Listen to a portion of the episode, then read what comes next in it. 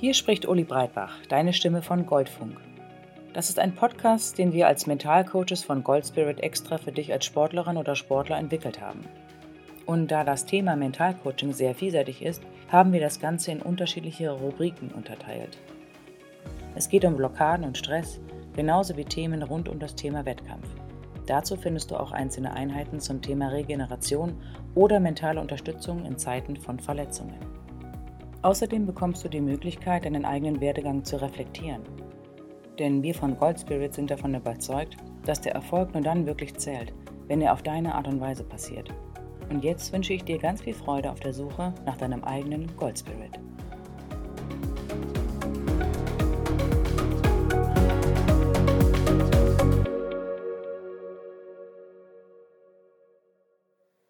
Regeneration. Schlaf. Hallo und herzlich willkommen zur heutigen mentalen Regenerationseinheit mit dem Thema Schlaf. Dass Schlaf einen entscheidenden Faktor für deine Regenerationsfähigkeit darstellt, ist dir wahrscheinlich nicht unbekannt. Und da du von deinem Körper und Geist viel verlangst, liegt es mir am Herzen, dir dieses wichtige Thema einmal näher zu bringen. Dein Körper erholt sich im Schlaf. Aber nicht nur deine Muskulatur, deine Sehnen und Knochen benötigen diese lange Pause und im Moment der absoluten tiefen Entspannung, vor allem braucht es auch dein Geist.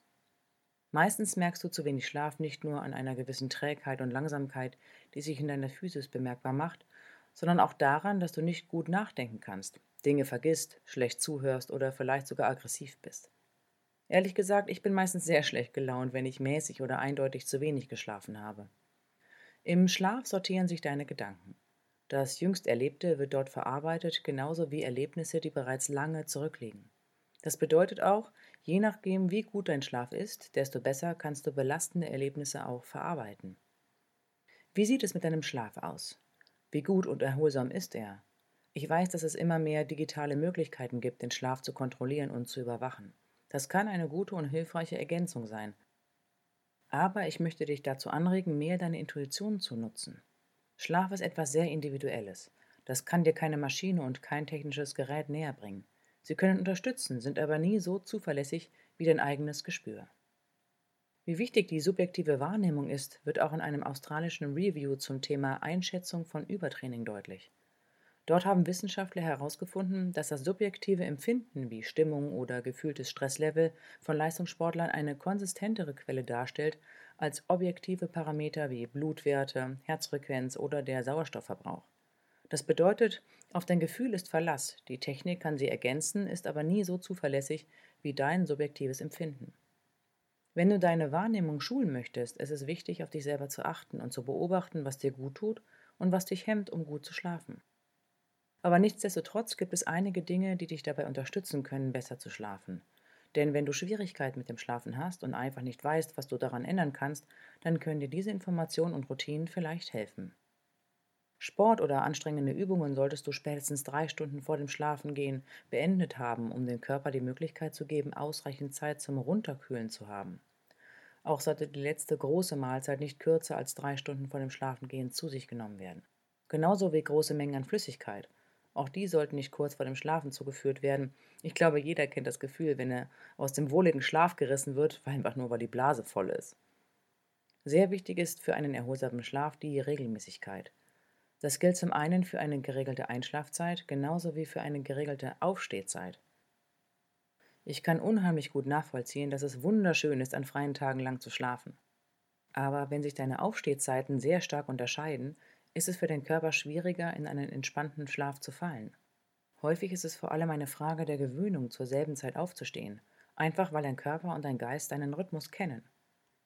Einen weiteren großen Einfluss auf die Qualität des Schlafes hat die Zeit, die du vor dem Bildschirm verbringst. Egal ob Fernsehen, Laptop oder Handy, die Bildschirme produzieren blaues Licht. Auch Tageslicht enthält blaues Licht. Und dieses hemmt die Produktion von Melatonin, dem sogenannten Hormon der Dunkelheit. Melatonin ist das Hormon, das dich schläfrig macht und somit maßgeblich für einen gesunden Schlaf verantwortlich ist. Und dieses Hormon mag überhaupt kein blaues Licht. Und deshalb sollte am besten eine Stunde vor dem Schlafen keine Zeit mehr vor dem Bildschirm verbracht werden, um dem Körper die Gelegenheit zu geben, schläfrig zu werden. Wenn du dir das überhaupt nicht vorstellen kannst, dann kannst du dich am besten auch langsam daran herantasten. Erst nimmst du dir 10 Minuten vor dem Schlafen die Zeit, nach ein paar Tagen versuchst du es mit 15, dann mit 20. Und irgendwann sind es 60 Minuten vorher, die wahrscheinlich gar kein Problem mehr machen. Des Weiteren kann dir eine Routine zum Runterkommen sehr hilfreich für einen gesunden Schlaf sein. Etwas, was du immer tust, bevor du ins Bett gehst und wo dein Körper weiß, alles klar, jetzt wird das System runtergefahren. Am besten etwas, was dich nicht zu sehr aufregt oder aufwühlt, sondern deinem Körper und Geist beruhigt und ihn auf das Schlafen vorbereitet.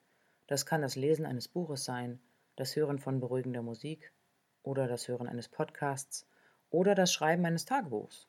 Am besten tust du diese Sache aber nicht im Bett, sondern an einem anderen gemütlichen Ort, damit das Bett wirklich nur zum Schlafen da ist. Meditieren kann dir nachts kurzfristig vielleicht einmal eine Hilfe sein, ist aber keine Dauerlösung. Die Meditation ist eher wie ein Training, das am Tag stattfindet. Sie hilft dir, deine Gedanken zu sehen und wahrzunehmen, ohne dass sie dich belasten. Aber du bekommst auch genau mit, welche Gedanken da sind und aktuell relevant für dich sind. Das Entscheidende an der Meditation ist, dass das regelmäßige Training einen positiven Effekt auf dich und deine innere Balance hat. Und dieser Effekt wird dir helfen, einen gesünderen und besseren Schlaf zu haben. Entscheidend bei all diesen Informationen ist, dass du es in deine Routine und deine Art zu sein integrierst. Verstehe es nicht als eine strikte Anleitung, die es minutiös zu befolgen gilt. Jetzt kennst du einige Parameter, die den Schlaf beeinflussen. Und wenn du Schwierigkeiten mit dem Schlafen hast, und zwar immer wieder, dann macht es Sinn, sich einmal zu überlegen, woran es liegen könnte. Und dann kannst du nach und nach schauen, was dir gut tut und was nicht. Ich zum Beispiel lese gerne abends im Bett. Und wenn ich das Buch zuklappe, dann ist das für mich wie der Wechsel eines Raums. Ich bin nach dem Lesen meistens so schläfrig, dass es nichts Schöneres gibt, als einfach das Licht auszuknipsen und das Buch auf dem Boden plumpsen zu lassen. Ich wünsche dir auf jeden Fall einen schönen, wohligen und gesunden Schlaf und eine gute Erholung. Und ich sage bis bald. Ciao.